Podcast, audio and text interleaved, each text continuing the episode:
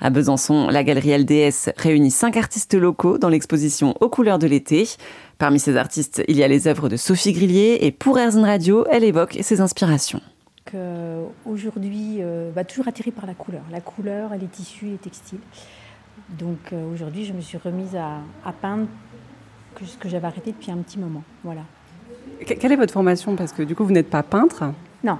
Alors moi, j'ai fait, j'ai fait les beaux-arts et au départ, je suis euh, designer textile. Donc designer textile, c'est vraiment créer des motifs pour les tissus. Voilà, que vous vendez après à des personnes qui vont imprimer, etc.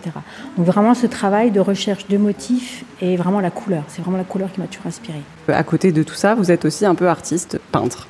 Voilà, c'est-à-dire que ce, travail de, designer, textile m'a permis de, pouvoir aussi m'exprimer à ma façon euh, dans le milieu artistique, donc avec beaucoup de, euh, de recherche sur des tissus différents, sur des papiers, papiers japonais, etc., euh, où je vais créer mes motifs moi-même avec une, technique qui s'appelle la technique du batik. Donc le batik, c'est vraiment euh, réserver les couleurs dont on a envie qu'elles restent sur le, tissu ou sur le papier avec de la cire chaude.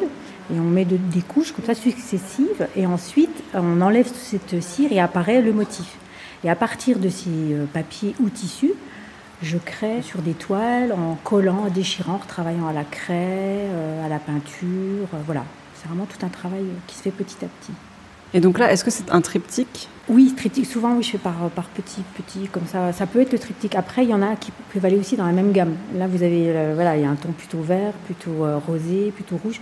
Donc, vous pouvez aussi avoir le triptyque qui va dans la même gamme. Qu'est-ce qui vous inspire, vous?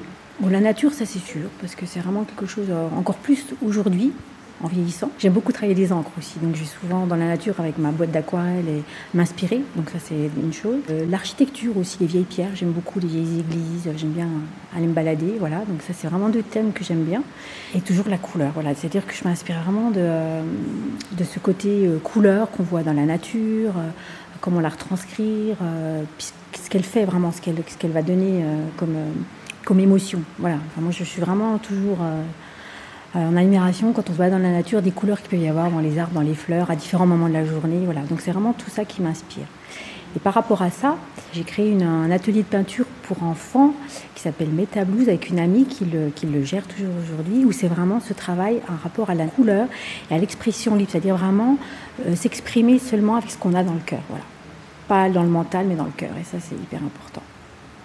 Et donc ça existe encore ce, cet atelier? Atelier il est encore sur Besançon, c'est Maud, Maud Ligier qui s'en occupe. On était euh, ensemble et puis je lui ai laissé le, bébé comme on dit. Mais ça marche toujours et c'est vraiment quelque chose de merveilleux, autant pour adultes que pour enfants hein, d'ailleurs. Voilà. Aller s'exprimer sans a priori en se disant je me fais juste plaisir, je retrouve mes sensations, je ne cherche pas à faire du beau, je cherche juste à m'exprimer. Comme un enfant à 2-3 ans, il s'exprime sans peur.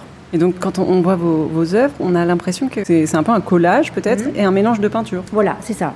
Ces papiers ou ces tissus que j'ai préparés, donc vraiment avec euh, cette technique du batik, euh, sur des thèmes différents, des fleurs, l'architecture ou autre chose, voilà.